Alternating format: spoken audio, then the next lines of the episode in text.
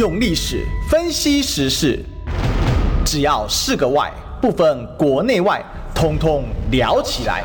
我是主持人李义修，历史哥。周一至周五早上十一点至十二点，请收听《历史易起 SHOW》。欢迎收听今天的历史一起 SHOW，我是主持人历史哥李一修，我们一起来追寻历史，追求真相。我们今天的现场来宾是我们民众党新北市议员候选人陈世轩。历史哥好，各位线上收听的朋友，大家好，我是世轩。哎呀，好一段时间没有找世轩来聊，没错没错，对这个好久不见。真的啊，这个好久不见是这样子讲吗？好了，这应该算很常见，很常不见了啊，因为我们才蛮尝试一下，互相联络一下。但是最近呢，倒是有蛮多消息来请教一下世轩哦。第一个是最近台北大淹大水嘛，哈、嗯，那你身为新北市的候选人啊，新北淹大水，新北市对，我的意就想问一下，新北的状况怎么样？嗯、那这一次这个侯市长好像比较没有被集火啊，但是柯市长被打得很惨啊。那刚好啊，侯市长是新北市的市长，柯市长是你们党主席，所以这一件事情可以问你一下，为什么柯侯之间受遭这个待遇差那么多？那另外呢，我也观察到一个现象啊，就是有侯家军的这个议员候选人声援侯市长，结果反被绿营的这个塔绿仔啊出征灌爆。对对对，你你怎么观察这些现象？呃，先讲我们清北好了啊。这次这个台风，当然因为很多地方都有灾情。那台北市因为最最最出名就是那个内湖的隧道外面那个坍方嘛，对，所以说引起大家的注意这样。那新北就是比较严重，就是戏子那边有淹大水。哎，对，戏子蛮惨。那个像哎，那好像是伯爵山庄吧？是不是？那附近有土石流冲进家里嘛？嗯，对。那我相信那个都是戏子人不好的回忆了，因为以前那个地方叫什么大大林肯大林肯大郡，对对对对对，那个时候很严重嘛，而且很多人不幸往生，所以我相信那是戏子人很很不想要回忆起的一个一个。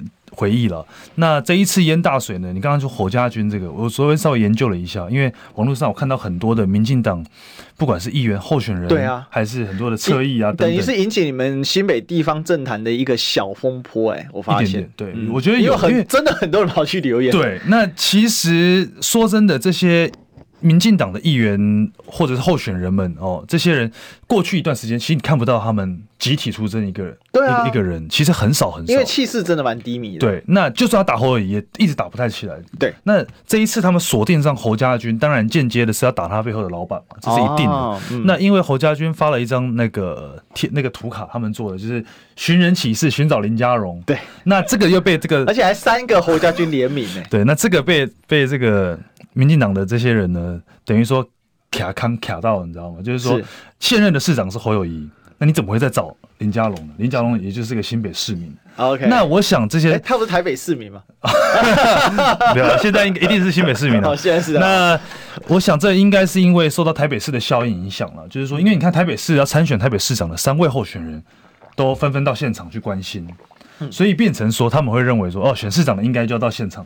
其实也没有绝对了。说真的，其实是你说三位到现场，他们能够发挥什么实质的效益吗？其实也不行，因为他们并没有公职在身。嗯，哦，那当然可以表示对这个灾情跟这个地方的关心。我相信对他们每个人而言，一定都是有加分。那所以他们可能用同样的标准在看待林佳龙，那所以才会想出这样子的一个图卡去做攻击。对，但没想到烧回来嘛。对，就是这个 这个在新北确实是一个小小的风波了。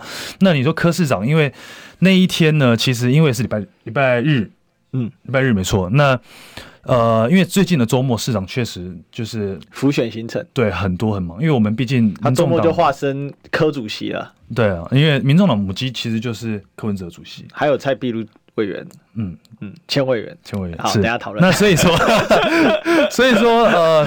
变成就我今天来意不善，不不不不不，所以变成市长他分身乏术嘛，那全台湾到处跑。那那一天其实是这样，就是说呃，其实台北市政府有本来就有预前掌握到这个气象的的状况，所以他们一直都有发，不管是公告、通知、立正广播去做那些移车啊那些动作。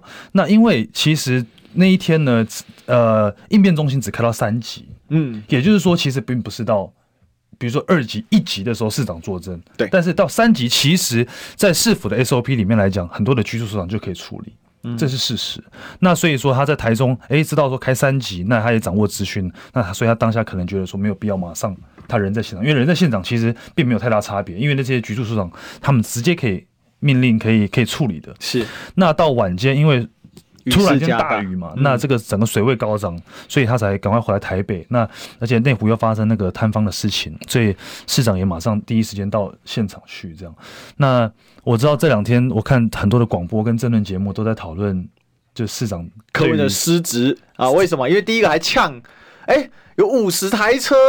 停在这个体外停车场啊，嗯、然后被淹坏了。其实我觉得是这样，就是说，因为柯文哲呛人家说你要自己负责啊。对，其实我觉得是这样，就是说，呃，他的他的他的语义，他的意思呢，我相信历史哥你也不会觉得他错，但只是说他的表达，那这就是他的个性嘛。其实一直以来都是这样，就是说他就是一个很直接的人，想到什么讲什么，所以他的想法一定就是说。我们是否要做到告知的责任？这是我们的责任，嗯哦。但是我们并不能说，你今天车子停在里面了，那真的水位高涨，水门关了，那我们通知你，你并没有移车，那你的车子泡汤了，你要索索赔，嗯。那这个这个其实没有什么太大的道理了。说真的，因为本来我们的这个每个人的身家财产就是要自己去维护，当然市府要尽到责任，嗯哦，通知你啊等等。但是因为市府那个水门其实那个 SOP 是行之有年了，是。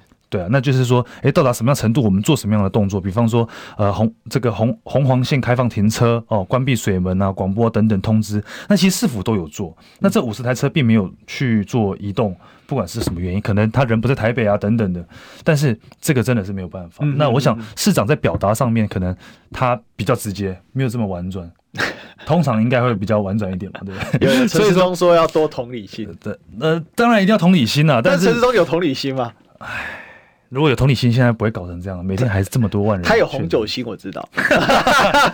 他有一颗爱唱歌的心，爱唱歌的心。他其实是个是一个歌手。对，我我曾经是个歌手，直到我牙齿不小心痛了一下，嗯、所以我改行当牙医这样。我是觉得说，呃，因为柯市长就是他个性很直，这大家都知道。嗯、那所以说，可能大家期待的是说，市长可以多一点点，呃，他的沟通上面可以多一点点，就是让人家感受到温暖。嗯哦，我觉得大家 care 的点在这里，因为他讲的这个 SOP 呢，其实也是事实了，就是说，呃，并不是所有的灾害，当然市长首长一定要完全掌握状况，对，但并不是所有的状况他都要在现场，因为有些时候，比如说，并不是到这么大的灾难的时候，其实局处首长他们可以直接处理的是更快的，嗯，你市长到，他还要去给你做简报等等的。那所以说，我觉得是看状况去做决定。那其实他们一直有在掌握。那后来雨势加大等等，有灾情传出，那市长也马上回来。而且就我所知，那天回来的时候，因为他们是临时赶回来，对，那高铁上没有票，所以他们一路站回来。哦，对啊。其实现在礼拜天确实这个怎么讲啊，就是非常这个偏位置是非常难定的，嗯、基本上都没有位置。不过这件事，因为它会上升成为一个政治议题啊，我觉得主要也是跟最近民众党。颇受关注，因为贵党最近事情真的是多事之秋啊。那另外气势确实也上升哦。前面是喜讯，后面是呃坏事的哈。前面喜讯就是说高虹安的这个呃这个集结其实蛮成功的哈。那后面我要讲的是这个蔡壁如，就壁如姐啊，这个老实讲，她也是我的常客啊，我们也很熟。嗯。这个他的这个论文最终没有通过这个检查啊，导致了哦这个最后痛下我就辞职这样的决定。那我觉得这两件事可以串在一起看，你你怎么看了？因为高虹安那一场在新竹的造势哦，你有在现场吗？没有哦，主要是以在地的小鸡嘛。那但是各县市我看这个宜兰的候选人也都有去啊。那一些比较算是比较高层的都都到到场了。那那这一场说真的，民众党不是一个擅长。动员，嗯，跟造势的政党，没错哦。那我们可以看这个柯文哲在成立民众党之前，呃，二零一八年当时在四四南村的那个现场哦。嗯、那其实那个现场的这个其中一个主持人之一是柯玉安嘛，他也跟我分享过这件事。嗯，那我我意思是想要问是说，这个这个造势的成功是不是其实对民众党其实气势蛮有加分？你们党内应该也做蛮多讨论的吧？因为现场我看柯文哲也很感动，嗯，然后因为他自己也是新竹人。哦，他甚至不惜说出，虽然我认为台身为台北市长，但是我是以新竹为荣，哇，很感动的感觉哦。这个好像这个故乡的孩子到了大城市衣锦还乡的这种感觉，你你怎么看这一场造势？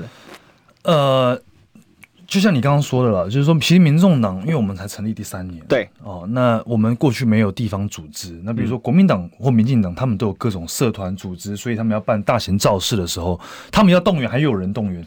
我们民众党是你想要你想要动员，你还真不知道去哪里 去哪里找这些人。赖群传一下就好了吗？今天支持视讯的朋友，明天因为民众党的属性支持者，就我个人的观察是，是大家是比较呃年龄一定是低哦，比较比较年轻的这些朋友们。嗯、那再加上大家可能当然年我们年纪轻，大家都要上班嘛，上班下班回家这样，所以说呃并没有办法像传统国民党、民进党可以动员到一些长辈。那长辈因为退休了，他们可能时间比较多啊，然后有社团组织，大家喜欢玩社团嘛，交朋友，所以他们有这个系统来动员。那其实民众党在这一块，我们是真的凭良心讲没有哦。那不要讲选县市首长了，你像我们像选议员的，其实你要动员都不知道去哪 动员，因为会给你加油的大多数可能不是公园里面的阿伯阿妈，会是上班族骑机车经过看到你的那些人。嗯、那那一票人呢，其实你不太可能去动员到他们。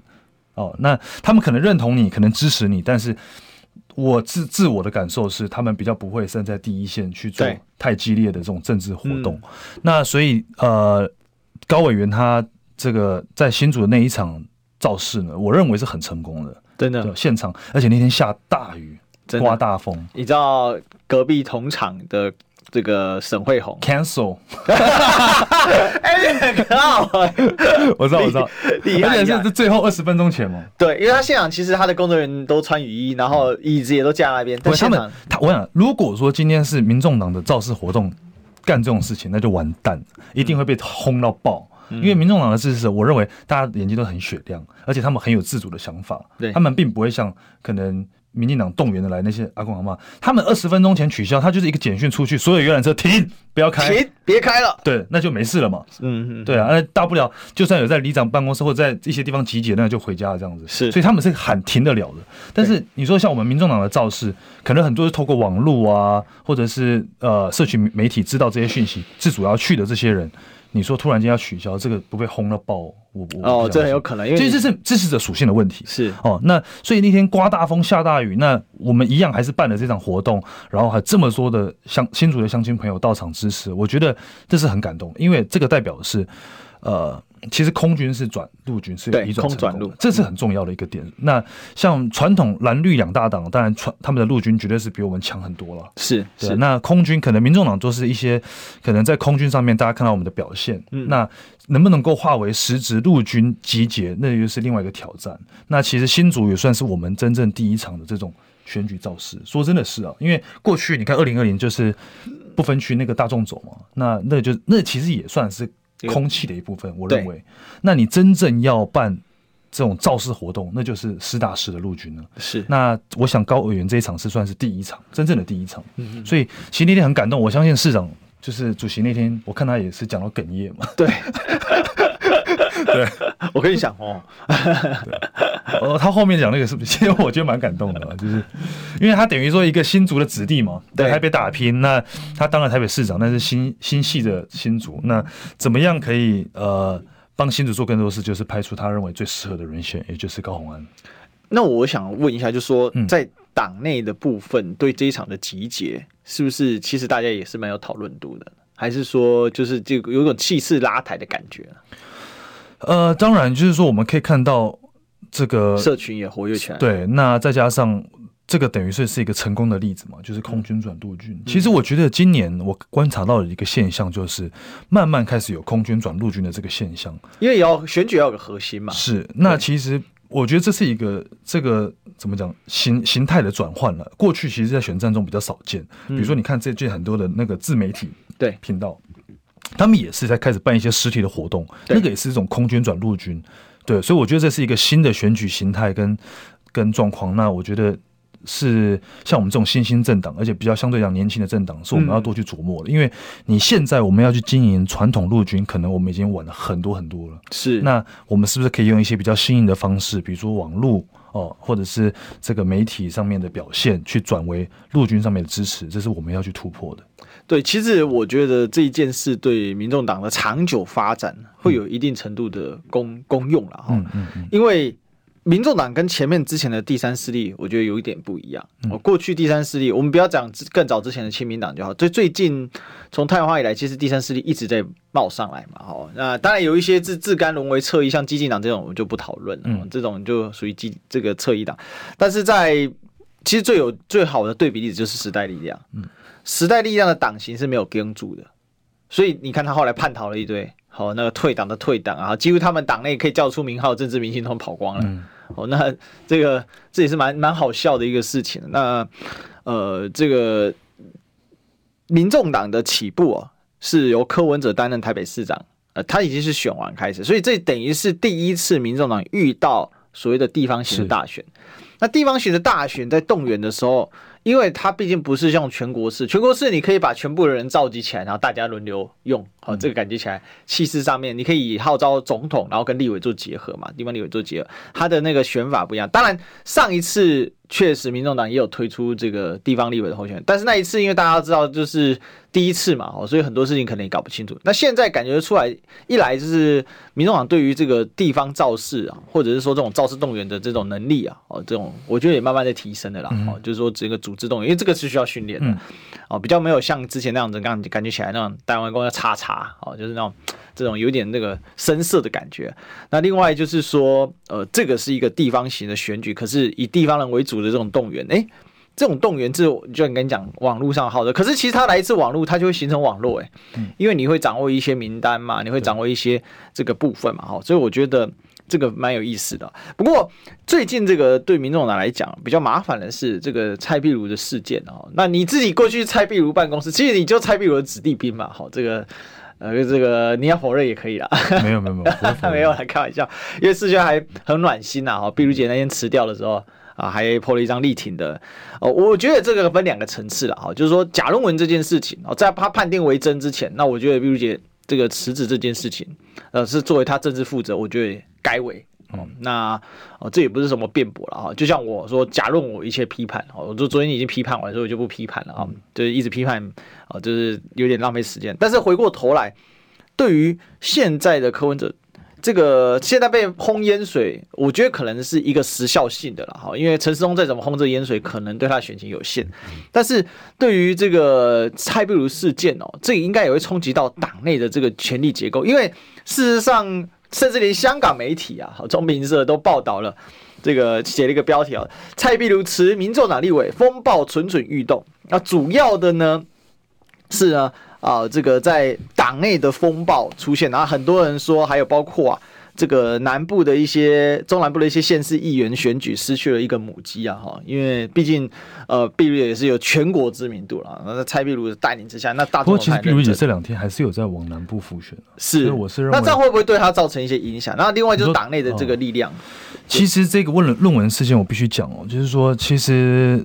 他从事情一爆发到他隔天辞职，这两天的晚上，其实我在晚上跑完，哎、欸，我追完垃圾车九点半，然后我再去立法院找毕如杰，对，然后跟他聊聊一聊嘛，因为我觉得对我来讲，我把情谊看得比这个政治还更更重。嗯，那过去我是在办公室受到毕如杰的这个训练，嗯，哦，那跟栽培，所以我觉得在他很需要的时候，我应该要在那边跟他去做，就是陪伴这样，所以我是有去找毕如杰。那所以这整个过程，我算是。相当了解了，那呃，我必须讲，就是说这个论文呢有没有瑕疵，这个我觉得是要让社会大家来做公平。但是学校的程序正义是我必须要点出来的，就是不论论文怎么样，你学校呢，比如像林志坚的事情好了，台大是清清楚楚告诉你哪里哪里哪里抄袭，哦，那你状况是什么？那我们会开几次的学伦会，你要不要来？等等，一路到。被开除，嗯，而且是一个 PPT 解释，是，那是一个非常完整跟呃清楚的程序，嗯，那说真的，那个就是心服口服嘛，对。对，那林志杰没办法含扣了，说真的，那至于碧如姐这个的学校状况呢，就当天晚上碧如姐收到 email 的时候，其实她是先看到媒体，对，所以代表说学校在同一第一时间是通知媒体。那我我个人，我你说真的，程序正义这种东西，应该是你要先让当事人清楚知道你哪里有状况。我们学校学伦会认为你的论文哪里有问题等等，那他再发布新闻稿，让社会大众知道，我觉得 OK。但是你的程序要对，嗯，那再加上他发的新闻稿里面的资讯呢，比给当事人就是壁如姐的还多。这是很奇怪的事情。今天我我说你有罪，应该是你拿到的审判书是最详细的。那我对外，我对外的新闻稿应该是就是比如说历史哥被判有罪，嗯，哦，就是这样。那要要不要追，或者是有没有更详细的内容，那个当然另外一回事。嗯，但是你首先要当当事人，清清楚楚知道他为什么被判刑。但是到了第二天下午四点多，这个就是碧如姐办公室一直在联系学校，学校根本还没有开会，也还没有那份报告啊？为什么？但是他学位已经被撤销了。哎、欸，没开会怎么撤销得了？他们隔天下午的四点多才开会，那一路到晚。那前一天就告诉你已经撤销了。前一天就是撤销了，新闻稿看到了。所以说，所以我这个就是我要讲的程序正义。那呃，很明显针对现强哎。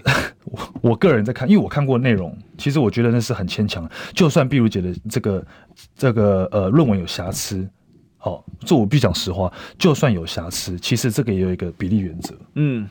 嗯，你看许淑华的论文，对，他是补补正补正，嗯，哦，这个是有一个，因为你既然是牵扯到学术，你就要尊重学术，对，那不能说政治去介入。那像林志坚这种，完全就是，你知道吗？就是可以没有林志坚是没有读过 书，只要看得懂中文字都觉得都知道他抄袭。他那个已经这么明显的东西，他还要去含扣，然后还一党全党挺 一人，那这个就是真的是很明显。但是，呃。像碧如姐这个事情呢，当然我现在再讲一次，论文的内容，我觉得这个让社会去公平。嗯，嗯，嗯，哦，我我我讲什么，其实也不是说说真的，也不能代表什么。那我要讲的就是程序的正义。那至至于碧如姐她辞职的这个动作，其实我个人是很给予她很大的支持，跟也尊重她这样的决定。她那天跟我讲说她辞职，其实我自己也吓一跳。嗯，很突然，因为她大可以把这个程序正义的事情讲清楚，等到学校也给她完整的资料。他再辞职，但是他选择在第一时间辞职的原因，是因为他认为在这个旋风当中，他怎么讲都讲不清楚。嗯，确实很难很难。你你讲什么，民进党都有办法打你。因为侧翼已经直接打了啊。对啊，啊，已经咬着你不放了。那不是很会什么时候辞？是那所以说，呃，就算你的程序没有正义，就算你学校到现在也没有让。碧如姐清清楚楚知道你哪里有问题，对，但是他认为能够这个阻止这个恶性循环继续缠绕的最好的方式就是辞职。嗯，我辞职给蓝绿所有的政治人物看，我他还是要去做生父，对，去捍卫他的清白，但是在政治上面，他不希望整个选战是围绕在这个事情上面。嗯，因为他第一他不是候选人，第二这个里面有太多要讲了。因为他这个不是那么单纯的，就是说清清楚楚一枪让你毙命，所以说他在这样的情况之下选择辞职。那我觉得对于他这个行为，我是给予很高的肯定。呃，我觉得说碧如姐这个行为是展现了他的高度，嗯，那也其实也是让政治人物做一个示范，我们民众党做得到。对，其实这件事情它有一个很强的一个政治的意涵，为什么呢？因为如果蔡壁如只是这样就先辞了，那以后谁被查出来？辞不辞，退不退选？哎、欸，今天他不是候选人啊，那我觉得这非常有趣啦，因为现在正在被查论文的人那很多了、喔，郑、嗯、文灿啊，蔡适应，哎呀，这个好多人都在被人家查论文，所以我其实啊，这个也公开在中广跟大家讲，这、我态度一向如此哦、喔，欢迎大家尽量去检举论文，好不好？包括你想检举我的也可以，好不好？这个随便啊，但是。这个，因为我这么认真写论文的这个小狒狒，啊，这个对于假论文是无法容忍的，这是我一贯的态度了哈。我一到一这个从头到尾都是一样的。那前面啊，这个有错，后面承担，这我这个这个态度我们是很肯定的哈。就像呢，前面有广播，后面有广告，呃，这个你要给我们肯定，我们广告。你知道吗？不花一毛钱，听广告就能支持中广新闻。当然，也别忘了订阅我们的 YouTube 频道，开启小铃铛，同时也要按赞分享，让中广新闻带给你不一样的新闻。用历史分析国内外，只要是个“外”，统统聊起来。我是主持人李易修，历史哥，请收听《历史易起秀》。欢迎回来，这里是历史一起秀的现场，我是主持人历史哥李易修，我们继续追寻历史，追求真相。我们今天现场来宾是我们这个民众党新北市议员陈世轩，世轩早，历史哥早，然后线上的朋友大家早。哎，候选人还没有是议员，但是谢谢先叫了，谢谢谢谢。对，我偷偷的这个不小心有失中立，偷偷支持一下这个自己的好兄弟，不行。谢谢历史。好了，我们来这个严守中立法规。嗯、好了，其实。我们最近在谈这个民众党的这个状况，我我必须说了哦，本来气势其实是不错的哦，那很多大家也看到，其实是有一定的这个气势。可是最近啊，在高虹安这一场造势成功之前呢，有不少的民调显示，其实民众党比想象中的来得弱一点呢。这个情况，我想世轩应该了解的，有有掌握到吧？哈，本来大家可能觉得台北市像民众党科批的老巢啊，对不对？民众党的这个大本营应该随便上个三四席议员应该没什么问题，可看起来其实没那么容易哦。那你身为这个，其实我必须说了哈，就我观察，世轩应该算是民众党目前哦这个小鸡强度排名前几名的。没有没有没有啊，那但是还继续努力了，继续努力。那。当然，你有很多的这个策略，我觉得是做得很好了，一步一步出。但是大部分的人是素人，嗯，哦，其实这个士士轩不能算完全的素人啊，毕竟你这个这个是算是爸爸也从政哦，所以有一些经验可以依照。可是整个这个那种大部分素人，那所以你怎么看呢？目前来讲，这场空这场陆战会扭转这个气势吗？就是说，对民众党，因为有一些状况，我认为了，比如说台北市。牵扯到一个状况是，台北市民众党其实没有推人，是黄珊珊是以无党籍，但是民众党算是这个呃非正式的推荐哦这样的一个方法。可是，在前一波台北市的这个互相厮杀当中呢，很明显变成蒋万安捉对厮杀陈时中。那当然当中的主角好连线的主角好是周玉蔻啊。那讲到周玉蔻，我们这边像这个黄义交前立法委员啊，这个。致哀哈，然后呃，这个也这个愿他安息了哈，也向家属致哀。那你怎么观察呢？因为那一波其实有一点把民众党跟黄珊珊边缘化。那另外就是新北市的选情始终炒不热，是不是对民众党这个需要空战议题关注，需要空战表现机会的？因为其实议题炒不热啊。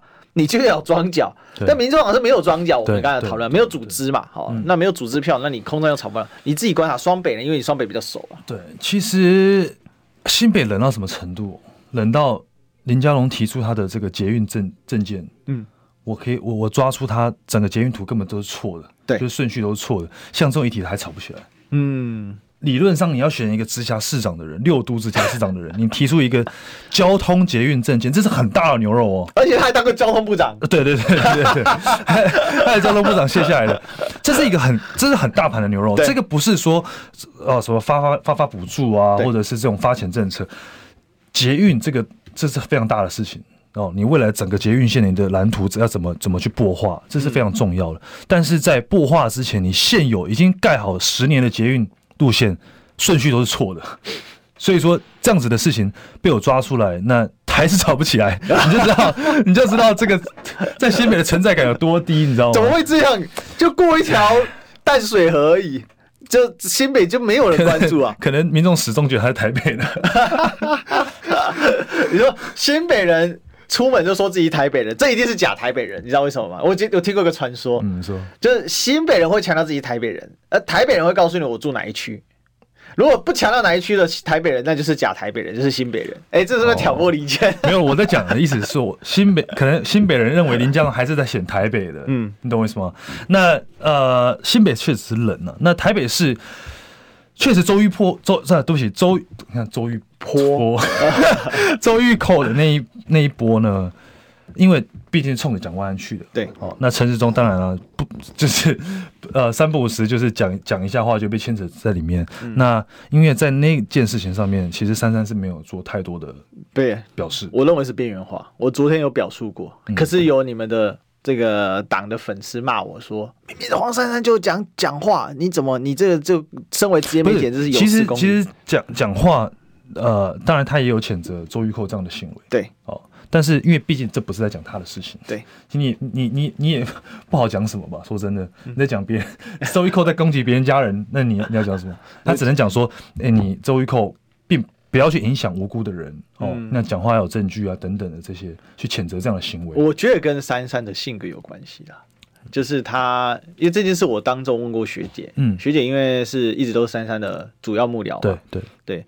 那他是说，珊珊主动选择不要在这一题上面做太多的琢磨。OK OK，对，所以我觉得这个对民众党就是一个两难，嗯、就是说好声量跟坏声量其实都是声量。嗯、我们从一个这个媒体的逻辑来说，是创造声量，民众党才能活下去。民众党是靠吸吮声量，慢慢把空战累积累积变陆战。其实已经过一次、两次、三次的选举，把这个基干给做熟。所以在这个上面，其实对新北的小鸡其实颇有压力。我认为啦，因为有点新北台北？台北，台北，哦、对，有点变，因为新北是冷到爆。对对，对，等一下回头再讲，因为太冷了。我说台北本来是空战热点哦，比如说我们好朋友宝宝，对不对？嗯嗯。他最近就比较没有办法有一新闻打出来。那其实我觉得很关键原因，除了因为他可能勤跑陆战之外，另外就是在台北的这些选情被周玉蔻这样一拉哈，真的搞成就陈时中 PK 蒋万安的那种态势越越明显，那使得这个珊珊虽然他有一些铁粉哦，确实，但是整体来讲，他是往淡化的方向边缘去移动。那你有没有直接跳进来？那就看你看，其实。这件事情跟王宏威也没关系，但王宏威变成这个周玉蔻案当中了，这个另外一个要角，对不对？这个宏威姐那阵子是哇，上片各大媒体啊，对不对？跪下啊，他等一下打滚哦，哦，哇，这个真的是经典，不要脸，不要脸，是不是？你看你都记得了，我们都记得，对啊，所以这个这里面是其实是民众党现在的一个困境嘛，我可以这么说。呃，我觉得当然这是一个需要去。加强的地方了，因为毕竟三三他的选战，我我其实并不是到太了解，因为我自己在新北嘛，那所以说我我不太了解他们内部的对于议题上面的评估哦。对，那我可以知道的就是说，当然，因为当你有母鸡的时候，母鸡打什么议题，小鸡是有一个东，有一个有一个有一个怎么讲？呃，有一个方向。去打空战，嗯，因为像我好了，我在新北，我们新北没有推呃推母鸡的情况之下，变得所有的空战议题我要靠我自己去想。对，那就算我打，也不见得有曝光，因为毕竟现在都在炒市长选举。是的，不，其实不会有媒体焦点去看到市议员了。那如果你既有母鸡的情况之下，比方说，呃，今天珊珊讲了一个什么议题哦，那这个媒体会去会去去报道。那在这个情况之上，所有的小鸡在跟进，那或许会有一些曝光。那如果说母鸡并没有参与这一趴的话，小鸡其实也也也没办法打进那个战场。说真的，因为今天珊珊变成是民众党在台北市的一个指标。嗯，那珊珊今天选择不打这个议题，小鸡你不太可能跳进打，要不然很奇怪。对，这是是关键。对啊，对啊，对啊。可是因为这个母鸡跟小鸡是有互相加成效应，嗯像你们这边是缺母鸡嘛，嗯，那可是整体来讲，如果说。有这个母鸡，因为如果今天三三的这个这个在台北市选情炒热，它甚至可以外溢到新北来的，它是有可以母鸡是会外溢的。比如说像柯文哲，他就可以跨县市，对，当然他是党主席啦，这另外一回事啊。但是他到新竹还有一定的一些号召力嘛，是。所以我觉得这个就是说，今年选举很神奇的地方，就是本来会觉得这个民众党，因为最近几波民调下来，看到民众党甚至经常性超越国民党。在这个政党调查喜好度民调的时候，但是这个事情对你来讲有没有什么直观感？受每次民调一出来，可是好像对真正落实到基层的选举，好像其实有点化掉的感觉。你会不会有这种感觉？呃，我我我想是这样，就是说我在网络上看到很多的这个政党支持度哦，其实很多很多都是网络票选出来的，你知道吗？嗯，所以那你要知道一件事情是，你们网络最强，不是不是我们最强，但是。谁强得过民进党啊？现在对不对？但是蓝绿网军最强啊！蓝绿的很多的支持者，比如说年长者，第一，他们不太用这个网络，对，哦，这是一个影响。第二，你就换个角，换个方向，颠倒过来，你真的落实在基层选举的时候，往往有时候这个空气有没有办法转移，这是没有人说得准的。嗯，就像今年这么冷的的选，就是选情，那你说投票率会不会高？这也是一个问号。嗯，那当然，这个也会直接的影响到像我们小党的选举，因为我们是很需要这个选情越热，你们越好的。其实，因为大家会有这个参与的热觉嘛，就像前几次选举，比如比如说二零二零中国大选。热爆！这个你没出门投票，人家可能会排挤你，你就有点怪。人家就怪咖，对啊。但是以前年轻人很多都根本不去投投票的，但是谁都不认识，哎，对不对？所以我觉得这是一个转换。那、嗯、那今年真的很冷，冷到我都很担心投票率的问题。因为如果说投票率很低，那对于蓝绿两党甚至现任的这些民意代表，他们会有很大优势，嗯、因为在经过常年的经营之下，他们都有一定的这个组织桩脚。是。那对于我们新人，或者是对于这种新的政党。年轻的政党来讲，我们就会比较吃力一点，所以在这边也要呼吁大家不论就是无论如何，十一月二十六一定要去投票，一定要去投票。对对对，一定要进广告，我们进广告。听不够吗？快上各大 Podcast 平台搜寻中广新闻网，新闻还有精彩节目都准时推送给您，带您听不一样的新闻。中广新闻，用历史分析国内外，只要是个“外”。统统聊起来！我是主持人李易修，历史哥，请收听《历史易起秀》。欢迎回来《历史易起秀》的现场，我是主持人历史哥李一修。我们今天继续追寻历史，追求真相。我们现场来宾是我们新北市议员候选人陈世娟。历史哥好，各位线上的听众朋友，大家好。也刚刚忘记跟他讲候选人，害他很喘，你知道吗？所以害我很开心，很开心，是不是？好，希望选后，对不对？对，对，对，这个第一个约访找你，感谢感谢，你选上，感谢，好，没选上也找你。哇，好啦，这个。最最怕了哈，我们来谈一下，因为刚刚台北其实有谈了一下，就是说台北小鸡的困境嘛，嗯、所以其实台北目前看一些民调，很有可能搞不好三席都不到，这是有可能会发生。如果投票率越低的话，我对我们台北的小鸡有信心。哦，加油是不是？当然要，当然要加油。哦，对、啊、对，但是再冲高一点，我觉得不是坏事。嗯，但是如果投票率偏低，我认为可能会降低就是得票的状况。嗯。那再回到就是说新北你自己的本命区嘛，现在新庄的这个选举哦，这个其实我觉得今年选举参选的量是爆炸的耶，爆炸，各选区都很多人参选。你看那个桃园更夸张啊，桃园的好几区那个二十几席，对啊，十几个人选二十二三十个人去选，超扯的，那个已经到了。像我的选区新庄是十八强七，十八抢七，但也很荒谬，一半都不到，对啊，对啊。这个过去很少这样子的状况，因为选不管是怎么样选这个议员，你是要压钱的，二十万。对啊，对，那谁认为二十万太多？那不要的话捐给我好了，我现在正好缺钱这样子。其实我就有遇到啊，就是我那天去登记的时候，在我后面有一个男生，我我不认识他，我也没看过他，但他一坐下来，刚好你知道我们登记的时候是一排座位嘛，他坐在我旁边，然后我就听到他讲说他登记参选新庄区，我就吓一跳，你知道吗？你没看过他？我头走过去看他，我没看过他，我也不知道他是男生女生，男生男生男生。后来我们两个都登记完出来的时候，他说：“哎，世轩加油加油！”我说：“是，谢谢加油。”我说：“你也加油这样。”然后他就说：“我知道我不会当选，但是我就要参加一下，那你加油这样。”为什么？然后我当下我想说，有点卡刹住。我刚刚看他拿两本。两二十万的钱去缴，我心里想说，呃，他嫌国库钱太少。不，我觉得也他可能想要透过选举去传递一下他的理念。理念对啊，我觉得这也很好了。这其实这值得鼓励。对啊，对啊，对啊。但是因为我们政府乱花我们的钱，所以 我对我对于这个政府没什么信心啊。大家知道劳动基金亏爆了，嗯，对。但是回过头来讲，这么高的参选的量，可是这么冷的选情，这是个很大的反差。你觉得关键在哪里啊？其实我觉得这是很多因素造成的。第一个，疫情绝对是一个原因之一。疫情，这是这几年大家不愿出门，对，这是一定其中之一。那因为过去，呃，过去你看啊，选举年一定会有很多的活动，各式各样的活动。那每一场的活动其实都在做一个堆叠，哦，就是大家出来参与这个活动的堆叠。那一路酝酿到选举，然后所有人出来，所以那个选情会加温。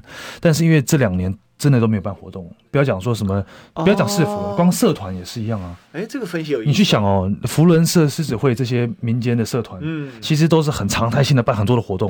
然后选举到了，大家各个社团都会串起来啊，很多的吃饭啊、饭局啊，然后候选人拜票啊等等，街街巷巷都对啊，然后一直滚，一直滚，一直滚，一直滚，然后就会加温。但是因为这几年来，所有的社团呐，然后市府甚至市府公家机关哦办这些活动都很少。几乎都取消了，所以相对的，这个民众的连结性也降低了。人跟人之间的连结，过去可能，比如说我跟历史哥可能一个礼拜吃两次饭，嗯，偶尔还上上卡拉 OK，对，对不对？但是现在可能两年没见了，那可能这个温度上面有差别。再来就是第一个疫情，第二个是今年的选风，我觉得这也是很大的影响。就是说，你看这整个都是在一个黑漩涡里面打转，从这个选战一开始，一鸣枪开始就开始歪楼。很少讨论市政，几乎没有。对对，真的是几乎没有。你你说你你真的，你看哦，二零二零，哎不对，二零一八那一次，所有的议题，它其实它根本是在政见上面。对，什么爱情摩天轮讲出来，虽然我也一直笑了，但是问题是那是市政，还有是政见。对，真的，迪士尼啊，挖石油，这都是市政。对，嗯，所以说，就算你今天讲一个上外太空，大家可能会觉得你看到爆，但是。毕竟那个是一个想法跟政见。但是今年你看哦，所有的事情都是围绕在哦，他爸爸怎么样了啊，爬马桶了。然后论文抄袭了，嗯，然后你杀我一个，我就要杀你一个，类似像这样，是不是搞到前立委都跳楼了？因为据据传是跟这个事件被挖旧案出来，心情受到影响也有关系。对，这个我我不知道，但是我意思就是说，整整个今年的选举氛围，我我认为让人民很觉得很对，呃，厌烦，就是说。每天你看新闻都在看这些东西，谁还会想去关心选举？嗯嗯，甚至都不会想出来投票。对，这是一个很大的因素。所以我觉得种种因素加在一起，导致于今年的选情会这么冷。嗯，对啊。其实这是一个很有趣的状况，就是普遍来说，对社会不满的人有没有增加？从各选区参选爆炸的状况之下，可以看得出来。嗯，因为就是有些人对。对社会不满嘛，不然他干嘛出来选举？他也想传达一些理念。为什么想传达理念？因为觉得现在的理念不合他的理念嘛。对。那所以这个候选人普遍增加，可是，在这样的情况下，其实这个增加还不是增加一点点啊，很多选秀增加了很多很多。嗯。那可是，在这个状况之下，反而我们在讨论选举的时候，其实这可以看出一个状况，你知道吗？就是媒体的功能失调了。这几年下来，我们可以看到最大的问题就是媒体的功能失调。对，当媒体没有办法真正去凝结，其实老实讲，老百姓想要的的议题的时候，那另外你又自己带风向，你就可以看这 Coco 事件，它的收视率最高啊。可是他打的是什么东西？他打的这没有一个没几个正经的东西啊。没错，对啊，所以这个我是觉得蛮悲哀的。是啊，我觉得这个媒体要扮演很重要的角色，就是说，无论这些候选人怎么打选战。抛什么样的议题或者什么样的口水，媒体是可以去做筛选的。对，你今天，比方说你抛出了十个，呃，不管攻击也好，但其中有一个是政见，嗯嗯嗯嗯，媒体其实应该是要挑出他的那个政见，对，来去做讨论，对，因为这样子你可以净化整个选举，而且抓到主轴。但是当今天我喷你一句，你喷我一句，但是每一句都是哇，这个很 dramatic，这个这个收视率很高的这种口水的话，那当然，因为他们可能要收视率。就一直这个无限的在这个上面打转。你看哦，到底是深像台北市前阵子的议题，到底是深蹲换搭免费公车，到底是免费公车重要了，还是深蹲重要了？然后大 大家就开始做深蹲，对，就是就是我说，哎、欸，好不容易有深蹲换免费公车，至少回到一点市政议题的，就搞了半天，就像到底是要装免治马桶，还是要偷窥呢？就搞了半天，大家只讨论偷窥，不讨论免治马桶。所以到底台北市需不需要免治马桶？现在没有人知道。对，就。其实今年的选情到现在确实有一些加温，但是这是应该要更热才对。但现在看起来就很就期待接下来这三四十天，看可不可以把这温度炒起来了。哎、欸、我觉得其实还有一个很大的因素，就是选民的对于选举的看法。以前往年选举到了，大家就是要就是要热闹嘛。对，哇，那个鞭炮放到以前邮寄是要专门一车是炮车，你记得吗？哦，冲鞭炮小小的或者是冲天炮。对啊，那呃。当然，因为大家对于这个事情的，就是慢慢这个文化改变。对，那其实现在你看，那个以前不像早期会挂旗子，嗯，电线杆到处绑，现在也不行了。那现在我们出去也是尽量都把声音关到最小，怕扰民。所以我觉得这些东西都有有影响了。嗯，对啊。所以其实可以看到，就是说整个这个选情，呃，跟过去的这个方式落差很大。现在最大型的造势，大概是最近陆陆续续大家的竞选总部。